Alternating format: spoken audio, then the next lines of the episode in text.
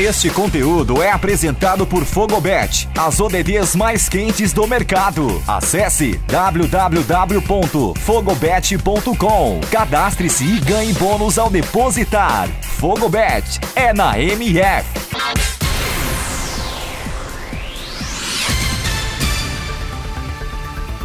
Olá, eu sou Eduardo Couto. Começa agora mais um Boletim MF Paralímpico com os destaques desta quarta, 2 de setembro, nos Jogos Paralímpicos de Tóquio 2020. Vem com a gente!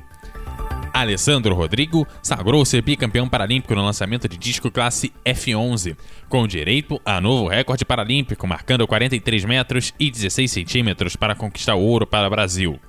A natação brasileira conquistou mais dois ouros nos Jogos Paralímpicos de Tóquio 2020. Thalisson Glock venceu 400 metros livre S6. O brasileiro venceu com 4 minutos, 54 segundos e 42 centésimos, novo recorde das Américas. Já Gabriel Araújo, o Gabrielzinho, conquistou a segunda medalha dourada em Tóquio.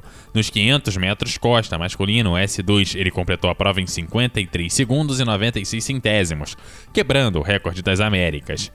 Nas outras finais do dia, o Brasil não conseguiu subir ao pódio. Patrícia dos Santos ficou na quarta posição nos 50 metros livre feminino S4. Nos 50 metros livre masculino S4, Eric Tobeira terminou na sexta colocação. José Ronaldo da Silva ficou em quarto lugar na final dos 100 metros costas S14. Ana Carolina Soares ficou na quinta colocação nos 400 metros livre feminino S6. Laila Sojan terminou no com oitavo tempo.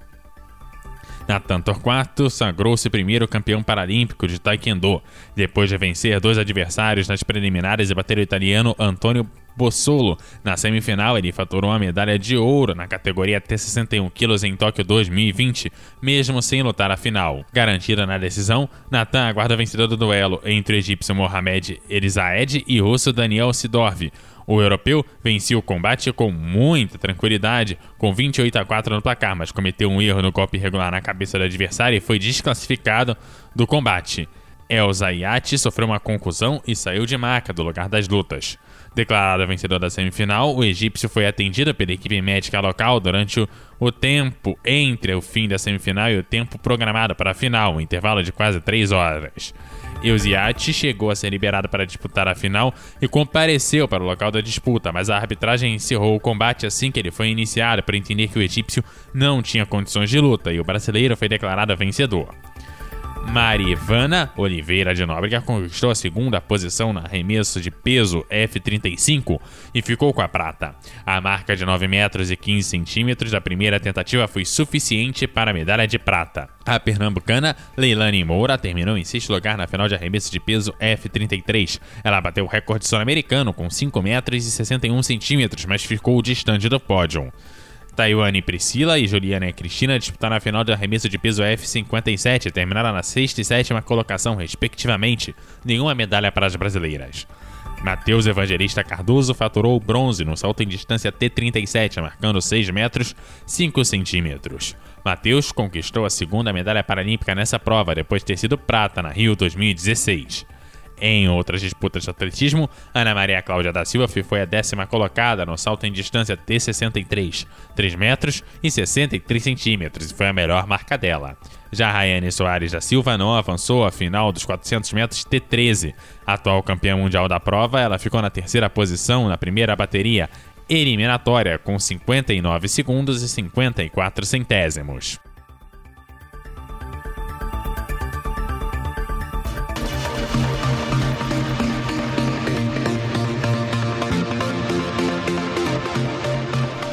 A seleção brasileira de futebol de 5 venceu Marrocos por 1 a 0 e se classificou para a final do torneio de futebol de 5 dos Jogos Paralímpicos de Tóquio. A vitória veio com gol contra no segundo tempo, após jogada de Jefinho. A final é sábado às 5 e meia da manhã contra a Argentina, que venceu a China por 2 a 0 na primeira semifinal. O Brasil também está na final do Goalball masculino em Tóquio 2020. A seleção brasileira despachou a Lituânia após uma vitória por 9 a 5 na semifinal e vai encarar a China na disputa pela medalha de ouro. A final vai ser disputada na sexta-feira, às 7h30 da manhã, no horário de Brasília. No torneio feminino de goalball, o Brasil esteve um pouco mais de 15 S da final paralímpica, mas acabou cedendo um empate e perdendo na prorrogação para os Estados Unidos. A seleção vai duelar com o Japão pela medalha de bronze. De virada, o Brasil perdeu para o Comitê Paralímpico Russo por 3 sets a 1. parciais de 25-22, 21-25, 19-25 e 19-25 e vai disputar o bronze no torneio paralímpico de vôlei sentada masculino. A equipe brasileira vai decidir a medalha de bronze contra a Bósnia-Herzegovina. O Brasil estreou com derrota nas disputas por pares das equipes de bocha. Foram duas nas primeiras duas partidas. Na prova por equipes da classe BC4, a equipe formada por Eliseu dos Santos, Ircileide da Silva e Marcelo dos Santos perdeu por 7 a 3 para a Eslováquia. Já na B1 e B2, a equipe brasileira formada pelos medalhistas Maciel dos Santos e José Carlos Chagas de Oliveira, ao lado de Andressa Vitória de Oliveira e Natália de Faria, perdeu para Portugal por 9 a 2. A segunda sessão, as vitórias vieram. Pelo grupo B da classe BC3, o Brasil com Evani Oliveira e Evani Calado e Matheus Carvalho bateu Portugal por 7 a 3. Já no grupo B das classes BC1 2, a equipe brasileira, composta por José Carlos Chagas, Marcelo dos Santos, Andressa Vitória Natália de Faria, derrotou a Eslováquia pelo placar de 5 a 4. A terceira vitória das equipes brasileiras foi conquistada no grupo A da classe BC4, com Eliseu dos Santos, Marcelo dos Santos e Cileide da Silva. O Brasil superou o Canadá por 4 a 3. A única derrota nessa sessão veio com a primeira partida da classe BC4, que a Grã-Bretanha ganhou do Brasil por 6 a 4. A canoagem fez sua estreia nos Jogos Olímpicos Paralímpicos de Tóquio, com disputas das baterias eliminatórias de tomadas de nove provas do programa. Luiz Carlos Cardoso se classificou para a final do KL1 de forma direta ao vencer a bateria eliminatória, que classificou com 49 segundos e 480 milésimos. Pelo KL3, Giovanni Vieira de Paula foi o último colocado da série que disputou com 44 segundos e 144 centésimos. Ele voltou a competir um pouco mais de uma hora depois pelo VL3 e foi o melhor em relação à prova anterior, mas também vai ter que disputar a semifinal. Giovanni ficou em terceiro lugar com 53 segundos e 435 centésimos. Débora Raíza Bernardes terminou em quarto lugar na eliminatória do VL2. Adriana Azevedo não foi bem na eliminatória do KL1 e ficou na última colocação. E já Mari Santilli foi quarta colocada na bateria do KL3, que competiu com 54 segundos 340 centésimos. As semifinais e finais do KL1, KL2, KL3 masculino e do VL2 feminino serão disputadas na noite desta quinta-feira a partir das 21 horas e 30 minutos no horário de Brasília. Já em semis e finais do KL1, KL2, KL3 feminino e VL2 e VL3 masculino ocorrerão na sexta-feira à noite.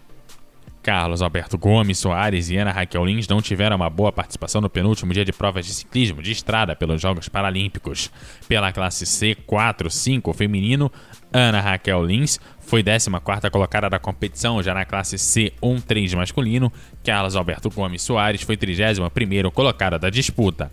Depois de duas vitórias consistentes nas fases iniciais, a brasileira Fabiola Dergovic foi derrotada pela iraniana Zahara Nemati por 7 a 1 e acabou eliminada nas quartas de final de recuo Open de tiro com arco na Paralimpíada de Tóquio.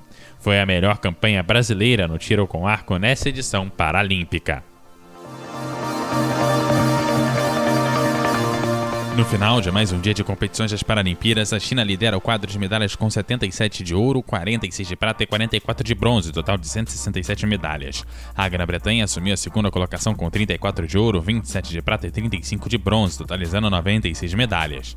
O Comitê Paralímpico Russo é o terceiro colocado e tem 97 medalhas conquistadas, sendo 32 de ouro, 23 de prata e 42 de bronze. O Brasil subiu para a sexta posição com 54 medalhas, 19 de ouro, 13 de prata e 22 de bronze.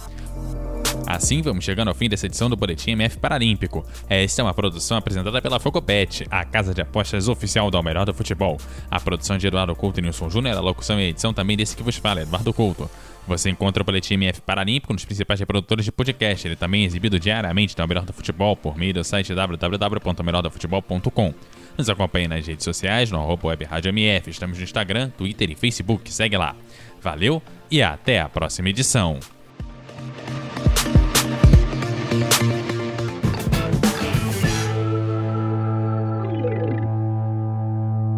Você está conectado com a melhor web rádio esportiva do Brasil. MF.